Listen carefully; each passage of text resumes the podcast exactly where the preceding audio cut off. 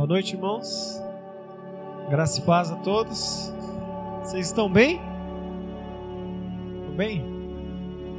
Êxodo, o evangelho, o, evangelho ó, o livro do Êxodo, capítulo 11, verso 1. O evangelho do Êxodo, capítulo 11, verso 1. Todo mundo achou aí? Êxodo, capítulo 11, verso 1. Êxodo, capítulo 11, verso 1. Amém? Diz assim o texto, eu leio na NVT. Então o Senhor disse a Moisés: Atingirei o Perdão, atingirei o faraó e a terra do Egito com mais uma praga. Depois disso, o faraó deixará sair de seu território. Quando por fim ele permitir que saiam, praticamente os expulsará. Diga a todos os homens e mulheres israelitas que peçam objetos de prata e ouro a seus vizinhos egípcios. O Senhor havia feito os egípcios verem o povo com os bons olhos. Moisés era tido em alta consideração na terra do Egito e respeitado tanto pelos oficiais de Faraó como pelo povo egípcio. Moisés disse: Assim diz o Senhor: À meia-noite de hoje passarei pelo Egito. Morrerão todos os filhos mais velhos do sexo masculino em todas as famílias do Egito, desde o filho mais velho do Faraó, sentado em seu trono, até o filho mais velho da serva mais humilde que trabalha no moinho. Até mesmo os prisioneiros machos, os primeiros machos, perdão, dentre os animais morrerão. Então se ouvirá um grande lamento na terra do Egito, um lamento como nunca houve e nunca mais haverá. Quanto aos israelitas, porém, nenhum cão latirá contra eles ou seus animais. Com isso, vocês saberão que o Senhor faz distinção entre os egípcios e os israelitas. Todos os oficiais do Egito virão até mim e se curvarão suplicando: Por favor, vá embora. Saia logo do Egito e leve com você todo este povo que o segue. Então eu sairei, e ardendo em ira, Moisés saiu da presença do Faraó. O Senhor tinha avisado a Moisés: O Faraó não lhe dará ouvidos, por isso farei milagres ainda mais poderosos na terra do Egito. Moisés e Arão fizeram todos esses milagres na presença do Faraó, mas o Senhor lhe endureceu o coração e ele se recusou a deixar o povo de Israel sair de sua terra. Vamos ter uma palavra de oração? Senhor, nós te damos graça, Deus, por mais esse tempo de exposição da tua palavra. Nós pedimos, ó Deus, conceda graça, Senhor, ao pregador, conceda graça também aos que ouvem, de ouvirmos a tua voz e de contemplarmos quem o Senhor é, Pai. Que nós possamos aprofundar o nosso conhecimento na tua verdade. Nos ilumine, Senhor, sopra o teu espírito de vida, sopra, Senhor, o teu espírito de sabedoria, que a gente possa entender a tua vontade e não só entendermos, ó Deus, mas conceda-nos a graça e a oportunidade de nós vivermos alinhados com a tua palavra, Senhor. Nos conduza, Pai, a uma vida de transformação. Transforme a nossa vida, a nossa mente, o nosso coração à luz da tua palavra, Senhor. A tua palavra que pessoas deram a vida para preservá-las. Que a gente possa honrar, Senhor, a memória dessas pessoas, vivendo de maneira íntegra a tua palavra, Senhor nos conceda essa graça e essa oportunidade, Senhor, para o nosso bem, mas principalmente, Pai, para a tua glória. É a oração que fazemos e fazemos em nome de Jesus. Nós estamos na série de mensagens da exposição do livro do Êxodo. Chegamos ao capítulo 11 e hoje, em especial, eu queria fazer a exposição de dois capítulos juntos, capítulo 11 e capítulo 12. Eu não li o capítulo 12 uh, por duas razões, né? Porque o capítulo 11 é uma promessa que Deus faz que ele derramaria uma última praga sobre o Egito. E o capítulo 12 é o cumprimento dessa profecia. Deus havia falado para Moisés que derramaria uma última praga sobre o Egito, aqui no capítulo 11 que nós lemos. E o capítulo 12 é o cumprimento, é o acontecimento. Essas coisas estão acontecendo em Israel. E eu não li também porque o capítulo 12 ele é simplesmente gigantesco. Daria no podcast aí 15 minutos só de leitura fácil. Né? Então, para poupar os irmãos aí, a gente vai ler apenas o 11, mas a gente vai fazendo um paralelo com o capítulo 12 à medida que a gente vai avançando aqui na leitura e na exposição da palavra. Amém? Os irmãos, já peço perdão para os irmãos também, porque eu tinha feito todo o esboço da pregação no meu celular e para quem sabe o meu celular ontem caiu na água, molhou, já era, né? Não está funcionando. E aí eu estava hoje de boa lá em casa mexendo nos peixes, lembrei, falei, putz, tem três meses de estudo no celular o celular parou de funcionar. Aí eu corri, fiz uma colinha aqui, mas eu tô sem um esboço, então se eu cometer alguma gafe aqui de algum versículo, os irmãos me perdoem aí. E a gente vai fazer então a exposição do capítulo 11, que é essa última praga, e, e casou de hoje ser dia de ceia, né? Que é justamente a Páscoa, a celebração do Cordeiro de Deus que foi morto para a libertação do povo de Deus do, do Egito. Existem algumas expressões que elas se repetem ao longo de todo o livro. Uma delas é Shalak et Amir, quando Deus diz diante de Faraó: Deixe o meu povo sair para me adorar. Por nove vezes a gente vai ouvir essa repetição. Deus falando diante de Faraó através de Moisés: Deixe o meu povo sair para adorar. A gente aprende estudando teologia que toda vez que algo se repete sistematicamente, é Deus tentando dizer algo para nós. Então, toda vez que algo se repete como um fractal, sistematicamente a gente percebe que Deus está apontando em uma direção. E todas as vezes que Moisés vai diante de Faraó pedir a libertação do povo, Moisés fala essa frase: Deixe o meu povo ir para me adorar. O que nos leva a entender que Deus está interessado e está empenhado na libertação do seu povo. E não é uma libertação como alguém que foi livre de um regime de escravidão, ainda que isso seja bom. É uma libertação para um propósito maior. É um povo liberto para uma vida de adoração. Quando a gente fala de salvação, a gente diminui a salvação a céu e inferno. A gente fala assim, ó, você precisa ir para a igreja, você precisa ser salvo, senão você vai para o céu, ou senão você vai para o inferno. E a gente limita a salvação a céu e inferno, como se Jesus morreu na cruz apenas para separar entre céu e inferno. Mas é muito mais do que isso. É muito mais do que isso. Ele nos deu um propósito novo. Ele nos salvou para um novo propósito, para viver coisas grandes, para vivermos para a glória de Deus. Por que, que Deus criou o homem lá no jardim? Deus criou o homem para que o homem fosse a imagem e a semelhança de Deus no mundo.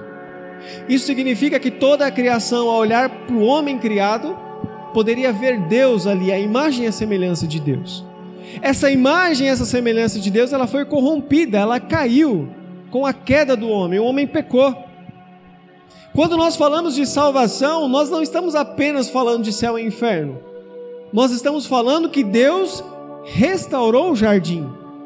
O lugar aonde eu e você fomos chamados, separados, selecionados por Deus para sermos a imagem dele no mundo. Então agora você tem um novo propósito. Não é apenas alguém que foi salvo de um regime de escravidão, é alguém que foi redimido Redenção é muito maior do que libertação, porque a redenção aponta também para um propósito. Você não só foi salvo, mas você recebeu por Deus um propósito.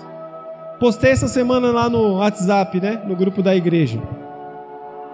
Melhor do que você saber que você é livre é você saber que você tem um propósito é saber que a tua liberdade não é à toa. Deus não te libertou e falou assim: vai seguir no mundo aí, vai viver vida. Não. Melhor do que saber que nós somos livres é saber que nós temos um propósito, é que nós temos um chamado. Jesus está diante de Pilatos e Pilatos começa a fazer uma série de acusações contra Jesus e Jesus está quieto. E Pilatos se incomoda com aquilo os oficiais começam a bater em Jesus, falando assim: ele é o governante da província, você não vai responder, não. Eu imaginando Jesus pensando: eu sou o governante do mundo, do universo inteiro.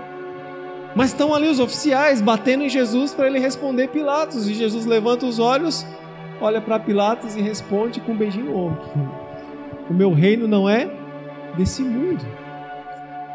A gente falava um pouquinho antes, até o Augusto falou. quando a gente tem a convicção do nosso propósito e do chamado do reino de Deus, a gente não se ocupa mais em coisas pequenas. A gente não prende mais o nosso coração a ressentimentos e as coisas pequenininhas da vida a gente olha para as diversidades, para os ressentimentos, para as marcas e para as mágoas, a gente olha para elas e diz o quê? O nosso reino não é mais desse mundo. Eu não estou vivendo mais dessa realidade passageira aqui. Eu fui chamado para coisas maiores. Eu não posso perder tempo com ressentimentos. Tem até uma música que diz isso, né? Eu não posso mais perder tempo com ressentimentos. Quando eu penso e eu lembro que Ele me ama, quando eu fui chamado para uma realidade muito maior. O povo foi libertado para uma vida de adoração. Você foi liberto, você foi salvo para uma vida de adoração. Esse é o seu propósito. E se a gente não está vivendo para a glória de Deus, a gente precisa voltar, dar um passo atrás e pensar: aonde foi que eu me desviei do propósito pelo qual Deus me chamou? Aonde foi que eu desviei? Eu, eu creio do fundo do meu coração que Deus está fazendo coisas grandiosas e Ele vai fazer coisas grandiosas no nosso meio. Eu estava orando, a gente aqui, presta atenção, ó, a gente aqui é uma igreja pequena, certo? E eu estava orando ao Senhor, falando: Senhor, nós somos pequenos, nós somos poucos. E aí o Senhor me lembrou que Jesus veio de um vilarejo chamado Nazaré que tinha aproximadamente umas 50 famílias no vilarejo inteiro. Jesus veio desse lugar chamado Nazaré, pequenininho. O começo de Jesus foi minúsculo. E ele discipulou 12 pessoas. Você pode, você pode imaginar assim: nossa, Jesus arrastava multidões. Mas a Bíblia fala de 12 discípulos. Jesus veio de um vilarejo pequeno, formou 12 discípulos e mudou o mundo. Imagina o que Deus pode fazer através de coisas pequenas. Deus quer fazer coisas grandes no nosso meio, ainda que nós sejamos pequenos. Mas Ele quer te conduzir a um lugar de avivamento para nós vivermos para a glória de Deus. Esse tempo chegou, meu irmão.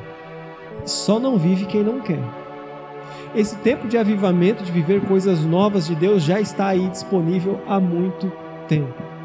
Só nós que não estamos vivendo. E se a gente não está vivendo, a gente tem que parar e pensar qual é o propósito de Deus para minha vida. Senhor, se esse avivamento está acontecendo, me coloca nesse lugar de vida e de transformação do que eu quero viver.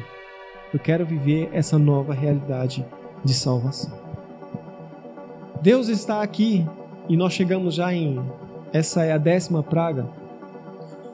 E é interessante que para Faraó é uma praga, mas para o povo de Deus é um sinal. Percebe? É o mesmo acontecimento, seja da água em sangue, seja das rãs, seja dos piolhos, das chagas e tantas outras pragas que a gente viu. Para Faraó é uma maldição, é uma praga, mas para o povo de Deus é um sinal. Outra frase que aparece 17 vezes ao longo do livro do Êxodo é Ani Adonai. O que, que significa? Eu sou o Senhor. Deus está o tempo inteiro dizendo: Eu sou o Senhor. Esse processo de libertação que Deus está promovendo em Israel também é um processo não só de destronar Faraó, um Deus impostor, mas é também de revelar-se para o seu povo. Lembra quando em Êxodo 3,14, Moisés está ali na sarça e ele pergunta para Deus: qual é o seu nome? Moisés não conhecia Deus. Quando eu for lá falar com o povo, qual, que nome eu falo que o Senhor tem? Qual é o seu nome? E aí Deus fala: Ani Adonai, eu sou o Senhor. Quando o faraó vai, faraó não, quando Moisés vai à sua primeira incursão diante de faraó, o texto não captura o sentimento de faraó, mas eu acredito que seja em tom de ironia. Ele responde assim: Mas quem que é o Senhor? Eu não conheço o Senhor que está falando. Quem que é esse Senhor que você está falando? O povo também não conhecia Deus. A gente leu semana passada Deus falando para Faraó. Deus chega para Faraó e diz assim, através de Moisés: Faraó, eu poderia acabar com você na primeira praga, na primeira. Mas eu, tô, eu estou usando o endurecimento do seu coração para revelar quem eu sou. Ou seja, Deus poderia acabar com o faraó na primeira praga. Ele mesmo diz: Eu poderia acabar com você na primeira praga e dizimar o seu nome da história. Mas eu te preservei até aqui para mostrar que eu sou o Senhor. Esse processo de libertação, quando Deus liberta o povo para adoração, Deus também está se dando a conhecer. Imagina que Deus deseja um povo que o adora, mas como você vai adorar um Deus que você não conhece? Como que o povo sairia para adorar? Uhul, Deus libertou a gente, mas quem que é esse Deus que libertou a gente que eu não sei quem é?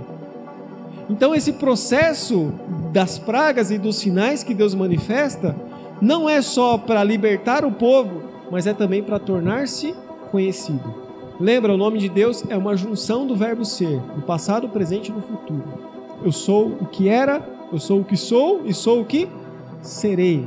Ou seja, todos os atos e sinais que Deus realizou é a explanação do seu nome. Então, você quer conhecer a Deus? Tudo que foi registrado na Bíblia é uma explanação do nome de Deus. Eu sou o que serei.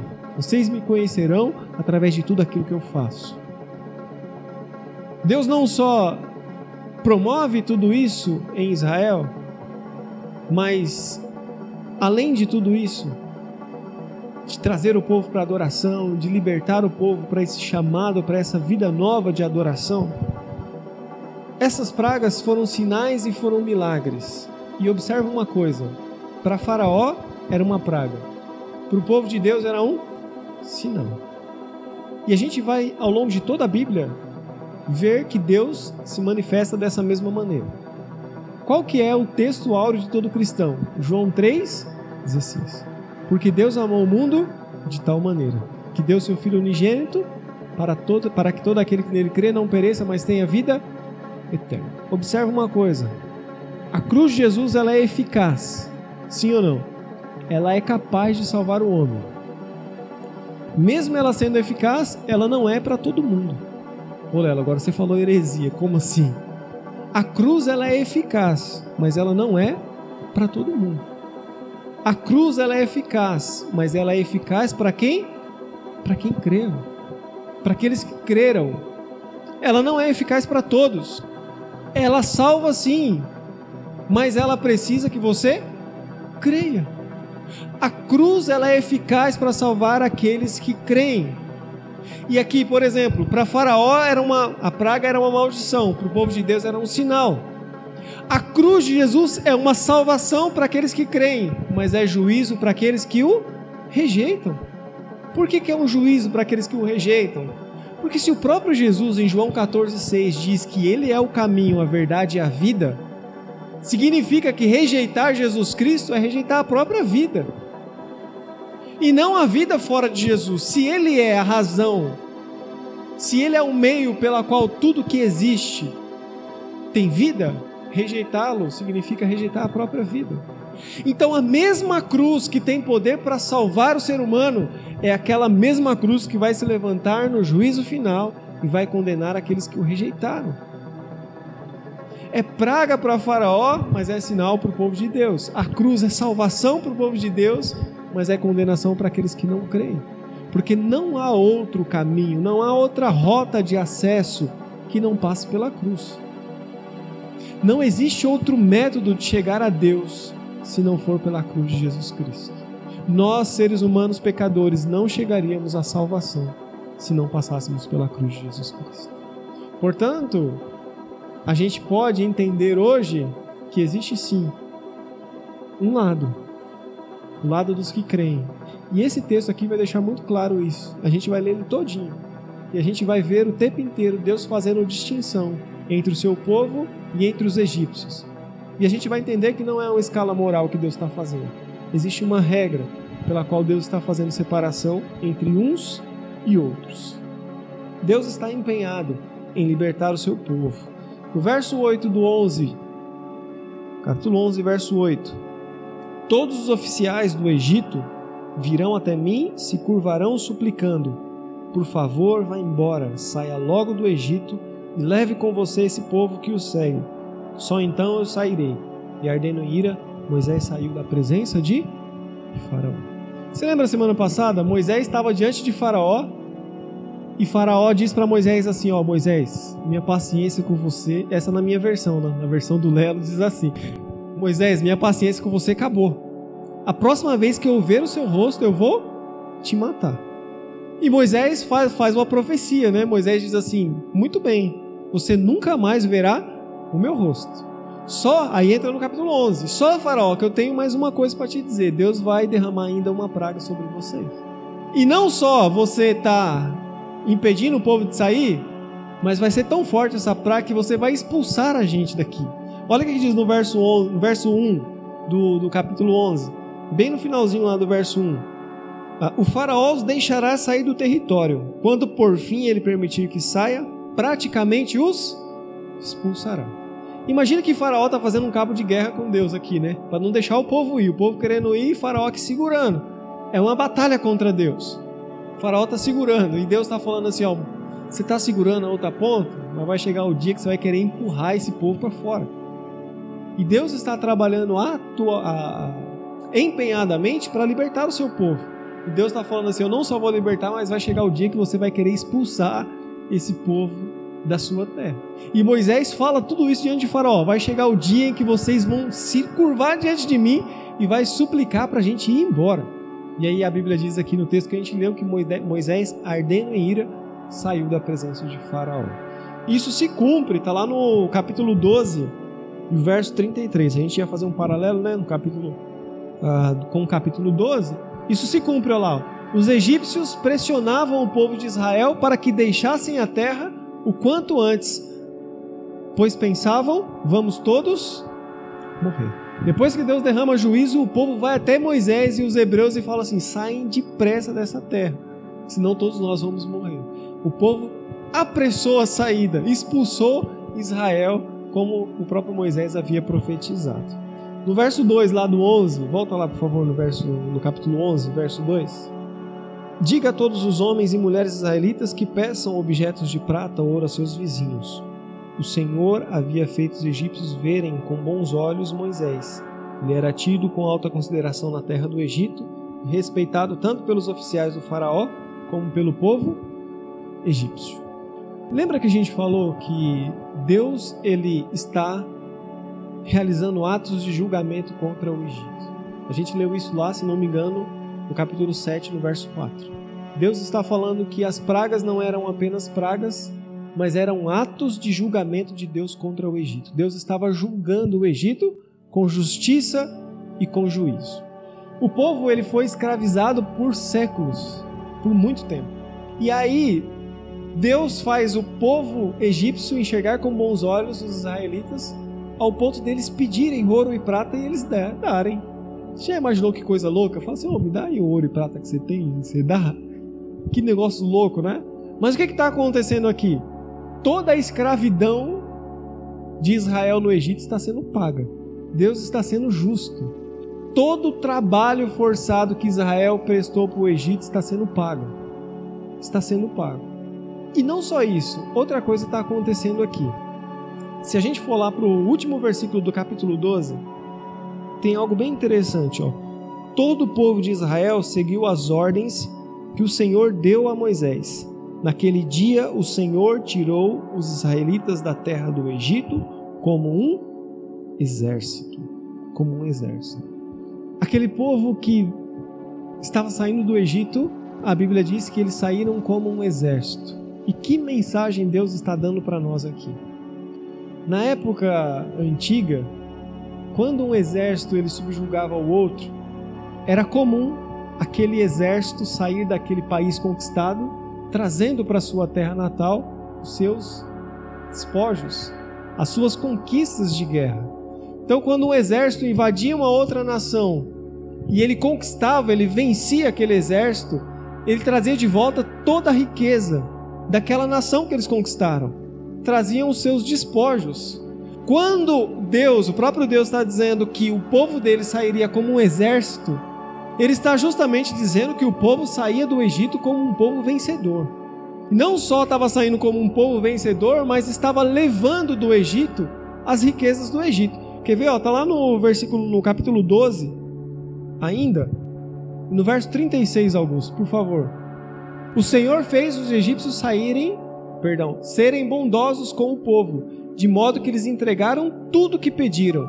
Assim os israelitas tomaram para si as riquezas do Egito. Aquele povo de Deus saiu como um exército vencedor do Egito. É como se Deus estivesse dizendo: tá vendo? Essa batalha eu venci. E o povo de Deus sai como um exército triunfante, levando toda a riqueza do Egito. O que é mais interessante é que nenhum israelita armou um escudo ou levantou uma espada, mas saiu vitorioso da terra do Egito. Sabe o que, isso aponta para mim, meus irmãos? O efeito da graça salvadora sobre nós. A gente é o povo de Deus que está saindo da terra rumo ao lugar prometido sem termos batalhado uma batalha sequer. Nós não armamos os nossos escudos e não armamos, não levantamos a nossa espada. Ainda assim, Deus nos fez vencedor por causa do Cordeiro de Deus. O Cordeiro de Deus venceu e nos fez vitoriosos. E nós estamos rumo à terra prometida como um exército vitorioso, cantando sobre canções de guerra que nós nunca batalhamos, porque o Senhor venceu por nós, porque Cristo venceu por nós, porque o Cordeiro de Deus conquistou, porque o Cordeiro de Deus venceu. Não armamos um escudo, não levantamos uma espada, mas nós estamos caminhando uma terra prometida como um exército vitorioso, como um povo vitorioso. Paulo vai dizer que em Cristo nós somos mais do que vencedores. Essa expressão mais do que vencedores é mais ou menos assim: teve uma batalha de vencedores e você ganhou. Entre os vencedores, você é mais do que vencedor. Essa é a vitória do Cordeiro. Esse povo sai do Egito como alguém que conquistou todo o Egito, levando as suas riquezas e os seus despojos. Deus saiu vitorioso do Egito. Verso 4 do texto, capítulo 11. Moisés disse: Assim diz o Senhor: À meia-noite de hoje passarei pelo meio do Egito. Morrerão todos os filhos mais velhos do sexo masculino em todas as famílias do Egito, desde o filho mais velho de Faraó sentado em seu trono, até o filho mais velho da serva mais humilde que trabalha no moinho. Até mesmo os primeiros machos dentre todos os animais morrerão. A palavra Páscoa, ela vem do hebraico Pessa, que significa passou. Então, quando o judeu ele fala da Páscoa, ele não se, ele não entende como nós. Ele entende a Páscoa como Deus passou pelo meio do povo. A Páscoa, quando foi instituída aqui no texto que nós lemos, ela faz menção a esse tempo em que Deus pisaria na terra e passaria entre o seu povo. Pensa, Deus passou no meio do povo. Você se lembra lá no capítulo, se não me engano, no capítulo 3, quando Deus diz a Moisés: Eu vou descer para libertar o meu povo. Deus havia dado uma promessa de que ele mesmo desceria para libertar o seu. Isso acontece quando o Verbo encarna, Jesus vem ao mundo. Jesus é esse Deus que desceu para libertar o seu povo. Isso está fazendo menção a essa Páscoa, a esse tempo em que Deus passou por meio do povo. Essa Páscoa representava justamente o dia em que Deus exerceria juízo, em que Deus manifestaria juízo e justiça sobre todo o povo. Deus passou pelo meio do povo. E eu queria ler não só o 4, a gente leu o 4 e o 5, mas eu queria ler o 7 também. Projeta pra gente, Augusto. Quanto aos israelitas, porém, nenhum cão atirar contra eles ou seus animais. Com isso vocês saberão que eu sou o Senhor que faz distinção entre os egípcios e os israelitas. A gente falou algum tempo atrás aqui que o juízo de Deus, a gente sempre imagina como em um tempo específico Deus vai julgar o povo.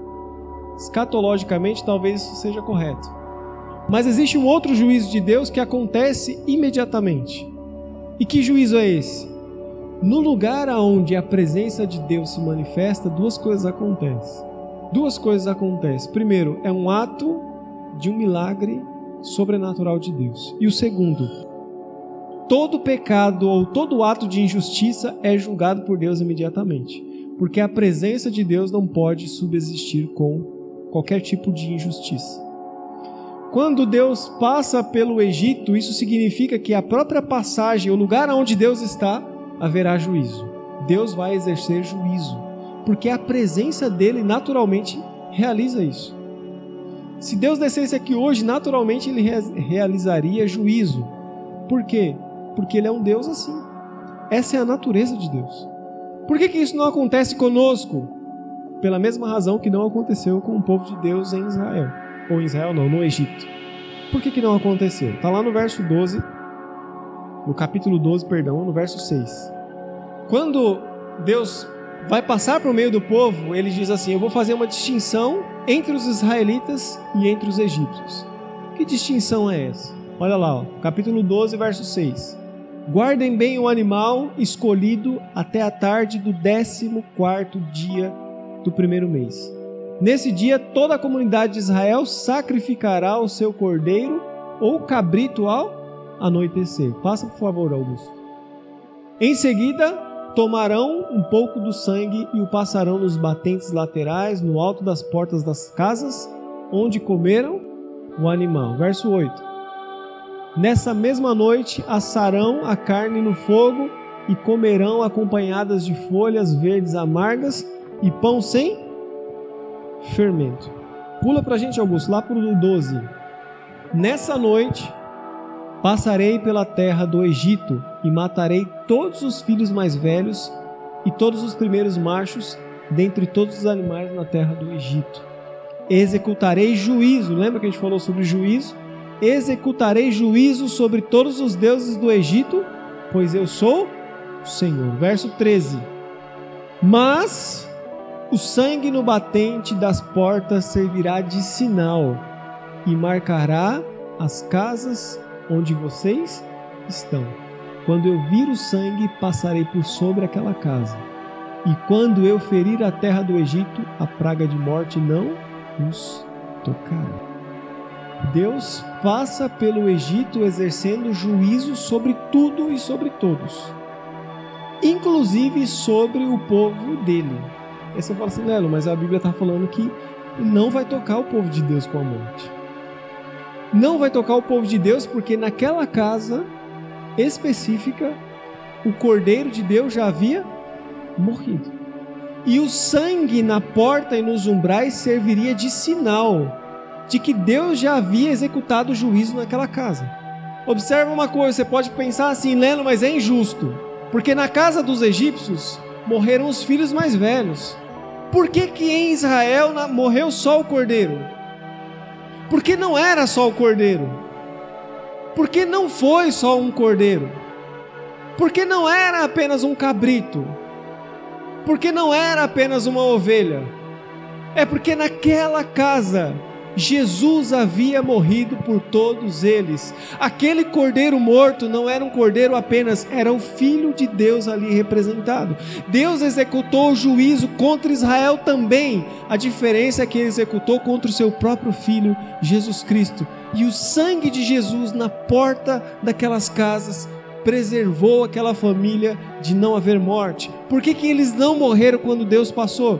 Porque todo o juízo e toda a justiça de Deus foi contra o cordeiro, foi contra o seu próprio filho. O cordeiro de Deus morreu a nossa morte para que na nossa casa não houvesse pranto, não houvesse dor, não houvesse sofrimento. Quando Deus diz para Faraó: Você vai ver que eu faço distinção entre os egípcios e os israelitas. O que, que Deus está falando? Deus está falando que os israelitas são melhores que os egípcios. Deus está falando assim: Ó, tá vendo aquele povo bom ali? Eles não vão morrer, eu vou preservar eles. Será que Deus está falando de uma régua moral? Deus está falando assim: ah, o Lelo está numa régua elevada, hein? Então eu vou preservar ele. Ou ao contrário, né? O Lelo está no chinelo, então eu vou. Será que é essa distinção que Deus faz? Se você está aqui hoje se condenando ou se culpando por causa do pecado seu, olha para esse texto aqui, pelo amor de Deus, e se enxergue em Cristo Jesus porque há perdão para você, há amor sendo derramado constantemente sobre a tua vida. O juízo de Deus não te alcança, o que Deus quer derramar sobre você é vida. E essa culpa que você está carregando está te impedindo de viver coisas grandes com o Senhor. Ele está te chamando o tempo inteiro, mas você está vivendo culpado das coisas, sem entender que o Cordeiro já morreu pela sua vida. E a distinção que Deus faz entre nós que estamos aqui reunidos e qualquer outra pessoa que está lá fora, não é que nós somos melhores, não é que a nossa escala de, de, moral é melhor, não é que as nossas atitudes são melhores, não é porque o nosso coração é melhor, não é porque a gente faz ou deixou de fazer. A distinção que Deus faz entre nós e eles é a fé em Cristo Jesus, esse cordeiro que morreu em nosso lugar, o sangue derramado que nos livra e nos limpa de todo o nosso pecado. A distinção é o cordeiro, meus irmãos. A distinção não somos nós. Não somos nós que nos tornamos melhores diante de Deus a ponto de Deus nos poupar. Não é pelo quanto que a gente ora ou pelo quanto que a gente lê. É porque de alguma maneira a graça de Deus nos alcançou. É porque quando o anjo da morte bate no teu coração, ele enxerga ali o sangue do cordeiro. E ele não pode entrar porque ali em você a vida é abundante. A morte não te alcança mais. Porque o cordeiro da vida está sobre você. E agora você tem vida para dar, você tem vida para distribuir, você tem uma vida abundante de Deus. É hora da gente começar a viver essa vida abundante. Amém? Vamos viver essa vida abundante. A gente tem uma vida abundante, mas a gente está vivendo como alguém que está miserando. A gente está vivendo uma vida de miséria, não no sentido financeiro, mas a gente está tão vazio que a gente não tem um abraço que transforma a gente não tem uma oração que alcance. A gente não tem um conselho de amigo. A gente não tem um abraço de afeto. A gente não enxerga o mover espiritual de Deus, aí a gente fica preso às coisas pequenas do mundo. Porque mesmo tendo a vida abundante, a gente ainda está vivendo como mendigos, sem entender que Deus derramou riquezas sobrenaturais sobre a nossa vida.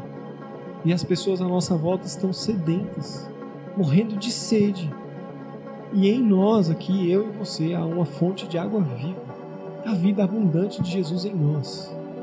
As pessoas não, não podem morrer de sede sem saber que em nós há uma fonte de vida. Vamos viver essa nova realidade, vamos viver como esses que entenderam, que estão debaixo da graça do Cordeiro de Deus.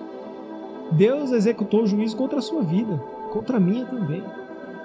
Deus falou: Ah, Lelo, você pecou? vai pagar todos os seus pecados. A diferença, sabe qual que é? É que eu acredito e eu creio em Cristo Jesus. E aí ele assumiu todos os meus pecados. Ele morreu no meu lugar, a minha morte. O cordeiro fui eu que coloquei ele na cruz. E ainda assim ele foi voluntariamente. Isso que é o mais louco do evangelho. É que ainda que os meus pecados tenham colocado Jesus na cruz, ele não foi lá por um ato de obrigação pô, tenho que ir lá, né, meu? Não. Ele escolheu estar naquele lugar. Ele escolheu abrir os seus braços. Ele escolheu derramar o seu sangue. Ele escolheu estar no lugar que Deus desejou para nos salvar. E essa é a beleza do Evangelho. Existia um lamento que aconteceu em, em, no Egito. Eu queria que você, verso 6 ali, do capítulo 11. Projeta para gente, por favor. Então se ouvirá um grande lamento na terra do Egito, um lamento como nunca houve e nunca haverá. Passa para o outro, por favor, 7. Quanto os israelitas, porém, nenhum cão. Ah, não, só isso mesmo, no 6. No 6 mesmo, volta lá no 6. Então se ouvirá um grande lamento na terra do Egito, um lamento como nunca houve e nunca mais haverá. O povo do Egito estava lamentando a morte do seu primogênito. Existe uma profecia de Zacarias Projeta pra gente capítulo 12, Zacarias capítulo 12, verso 10, que fala sobre Jerusalém e sobre esse tempo em que eles lamentarão a morte do cordeiro também. Zacarias capítulo 12, verso 10. Olha o que, é que o texto disse, não é fantástico? Então derramarei um espírito de graça e de oração sobre a linhagem de Davi e os habitantes de Jerusalém. Olharão para aquele a quem transpassaram e chorarão por ele como quem chora a morte do filho único. Lamentarão amargamente por ele como quem lamenta a perda do filho mais. Essa profecia de Zacarias é muito parecida com o que aconteceu no Egito. Eles vão chorar a morte do seu filho mais velho. E o texto de Zacarias diz que quando o Espírito for derramado e eles compreenderem que aqueles que eles mataram foi o Cristo, eles chorarão como quem chora a morte do seu primogênito. Percebe? Deus está derramando juízo sobre todo mundo. Ninguém escapará do juízo de Deus. Mas quando nós olhamos para o cordeiro aqui que foi morto, esse texto de Zacarias se encaixa. Porque nós olhamos para o cordeiro transpassado e a gente entende que aquele cordeiro, na verdade, era o filho de Deus. Aquele animalzinho. É engraçado que em uma das ordenanças de Moisés para o povo é que deveria pegar aquele cordeiro no décimo dia do mês e aquele cordeiro deveria ficar quatro dias em casa. E eu falei inclusive isso na Páscoa, né? Que imagina você pegar um cordeirinho bem pequenininho e colocar dentro da sua casa e você vai cuidar bem dele durante quatro dias. Mano, a gente ia pegar um amor, não é verdade? Porque parecia um poodle, né? Um cordeirozinho assim e tal. Imagina, quatro dias na sua casa. O Benjamin ia dar nome, ia dormir na cama. Imagina você passar quatro dias, né? Com aquele animal dentro da sua casa como parte da família. E aí no quarto dia tá lá eu amolando o cutelo. Se bem que eu não ia ter coragem para isso, né? E o Benjamin vendo, o que, que você vai fazer, pai? O que que, é, o que que isso demonstra pra gente? Essa familiaridade com o cordeiro. O cordeiro vai passar na sua casa, vai ficar um tempo lá e depois ele será morto. Isso traz pra gente que Jesus esteve no mundo. Né? Nós demos um nome para ele, ele sentou com as pessoas, ele comeu, ele compartilhou junto muitas experiências, até chegar o dia em que ele morreria na cruz. E era justamente para cativar esse sentimento de que aquele cordeirozinho animal pequeno, ele era inocente, não deveria morrer. Uma vez uma criança, bem pequenininha, chegou para mim e falou assim: Eu não acredito em Deus. Você não tem tamanho nem para comer miojo, menino. Como que você não acredita em Deus? Ela falou assim: Por que Deus manda matar os animais lá no Antigo Testamento? Os animais eles eram inocentes e eles morriam por causa dos nossos pecados. Eu falei, mano, você me evangelizou agora? E eu falei para ela, e é justamente isso. Essa é a mensagem que Deus está passando no Antigo Testamento. Que aquele animal inocente morreu para retirar os pecados de pecadores. Isso se cumpriu em Cristo Jesus.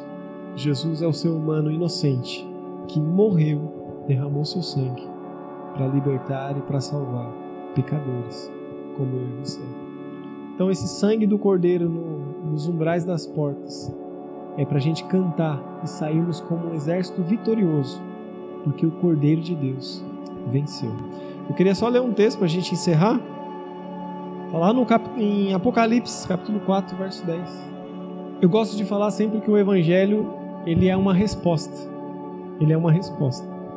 E a gente está lendo o Êxodo fazendo um paralelo com o Apocalipse, né? Toda mensagem aqui a gente vai para o Apocalipse, um trechinho de Apocalipse. E eu acho que o evangelho é um evangelho de resposta. E é mais ou menos assim: você entendeu tudo que foi falado aqui hoje?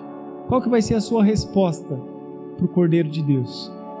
Como que você vai agora responder a esse amor que o Cordeiro manifestou na sua vida? Qual é a sua resposta? Esse texto de Apocalipse diz muito bem qual que foi a resposta desses homens de Deus aqui, ó. Os 24 anciãos Alguém sabe o que significa os 24 anciãos?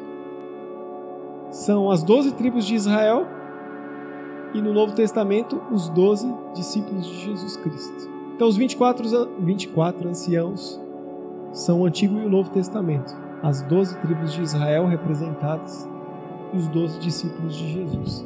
Pessoas fantásticas, pessoas incríveis. Mas olha o que, que eles fazem. Os 24 anciãos se prostram e adoram o que está sentado no trono, aquele que vive para todo o sempre. Colocam suas coroas diante do trono e dizem: Passa para 11, Augusto. Tu és digno, Senhor e nosso Deus, de receber glória e honra e poder, pois criaste todas as coisas e elas existem porque as criaste segundo a tua vontade. Aqueles 24 colocavam as suas coroas. As coroas foram aquilo que eles receberam do próprio Deus, pelos serviços prestados em prol do Evangelho. Mas mesmo sendo reconhecidos pelo próprio Deus, está aqui sua coroa, Zebinho, por tudo que você fez. Ainda assim, eles tiravam as suas coroas e colocavam diante do Cordeiro e dizia: porque ele sim é digno de toda a honra, de toda a glória e de todo louvor. Porque ele é o cordeiro que vive. Nós lemos aqui de um cordeiro que morreu e o sangue estão sobre as portas. A diferença do cordeiro pascal da Páscoa de Jesus é que ao terceiro dia, quando Maria Madalena chega no trono, ela olha ali um um carpinteiro, um carpinteiro não, um jardineiro. E ela imagina que é um jardineiro. E ela fala assim: Onde colocaram o corpo do meu Senhor? Aonde está o meu... Me fala onde colocaram o corpo do meu Senhor, que eu vou lá buscá-lo. E Jesus fala assim: Maria, você não está me reconhecendo? Sou eu. Era Jesus. Os anjos dentro do sepulcro de Jesus falaram para ela: Por que, que você procura dentre os mortos o que vive? Ele não está aqui, não. Ele ressuscitou. E quando ela reconhece Jesus, ela diz: Rabone, Rabi, meu Senhor ressuscitou. Essa é a Páscoa. E é por isso que em Êxodo, no capítulo 14, no capítulo 12, verso 14, a ordem de Deus para Moisés é assim: quando vocês comerem a Páscoa, celebrem com festa, celebrem com alegria, celebrem os atos de justiça de Deus com festa. A nossa Páscoa hoje vai ser celebrada agora, a nossa ceia, e a gente vai celebrar com alegria, porque apesar do cordeiro ter morto ou ter morrido para nos dar a vida, ele continua vivo para todo sempre. E vai chegar o dia em que a gente poderá entregar as nossas coroas diante dele e prostrado dizer: O Senhor é o único digno de receber toda a honra e toda a glória. Amém? Curva a tua cabeça e fecha os teus olhos.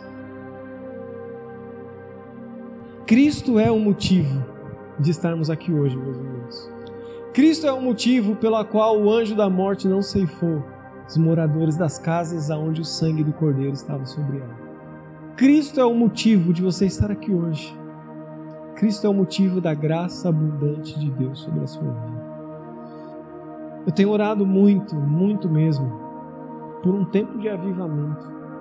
Eu tenho clamado ao Senhor para que o Senhor nos leve a esse lugar de vivermos inteiramente, integralmente para a glória de Deus. E eu acredito que esse tempo está muito perto de acontecer. Eu queria te convidar a viver essa realidade do reino de Deus. Ah, Lelo, mas eu acabei de batizar, igual aqui o Washington e Ah, Lelo, mas eu estou distante do Senhor.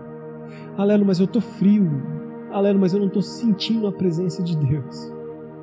O Evangelho não foi feito para a gente sentir.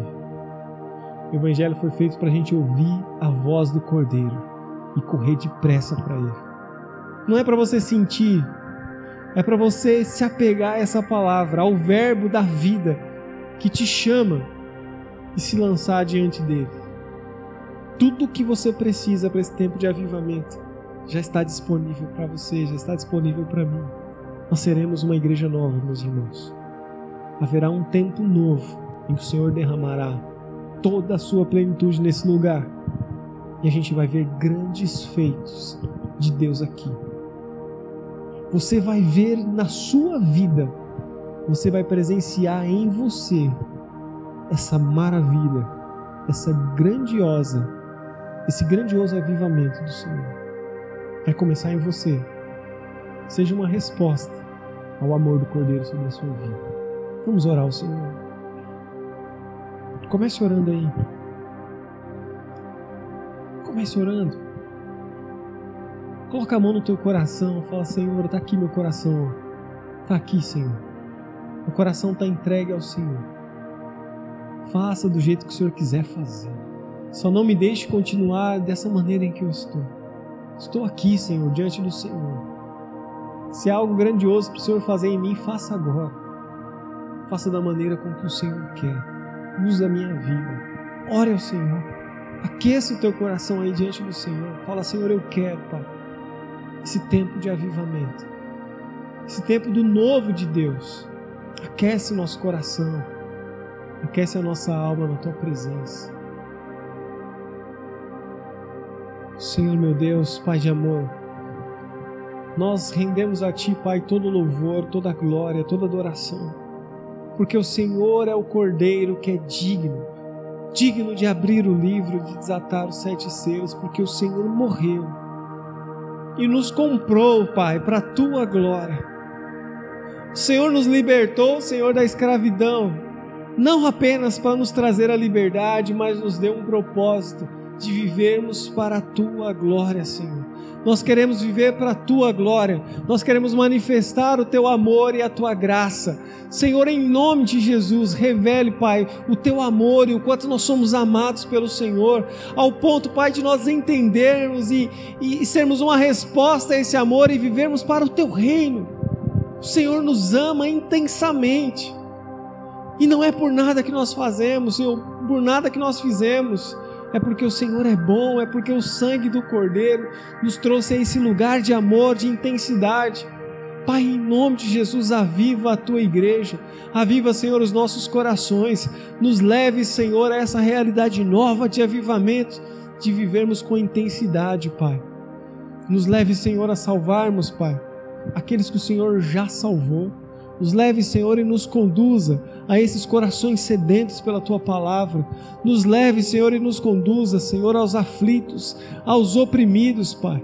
Que nós sejamos a tua voz nesse mundo e a tua presença, Pai, nesse mundo. Nos leve, Senhor, a vivermos para o teu reino e para as coisas celestiais, Pai. Se o seu nome é o Eu Sou, que o seu nome, Senhor, seja proclamado através de tudo que o Senhor fará por meio de nós, Pai. Que o seu nome seja explanado em tudo que nós fizermos, todos possam ver o Eu Sou, o Ani Adonai, se movendo por meio da tua igreja, Senhor. Começa no nosso coração aflito, remove, Senhor, toda aflição, toda angústia, toda opressão, Pai, em nome de Jesus, nós ah, clamamos ao Senhor que saia em nome de Jesus qualquer sentimento contrário à tua palavra, ao mover do teu Espírito Santo, qualquer obstrução no rio do Senhor de fluir, Pai, seja retirada agora em nome de Jesus. Quebranta, Senhor, o nosso coração. Nos faça, Senhor, confessarmos os nossos pecados, nos perdoe, Senhor. Nos conduz ao perdão, nos conduz à graça, nos conduz à misericórdia todos os dias. Nós precisamos olhar para a tua graça, nós precisamos sentir a tua misericórdia, Pai, para nós não voltarmos à nossa vida de pecado. Nos ajude, Senhor, nos conduza a uma nova realidade do teu reino, a fim de que a gente viva, Senhor, para a tua glória e para que o teu nome seja proclamado, Senhor. É a oração que nós fazemos, Pai, e fazemos em nome de Jesus. Amém, Senhor. Amém. Nós vamos começar a ceia e eu queria chamar o Ministério de Louvor à frente. Amém?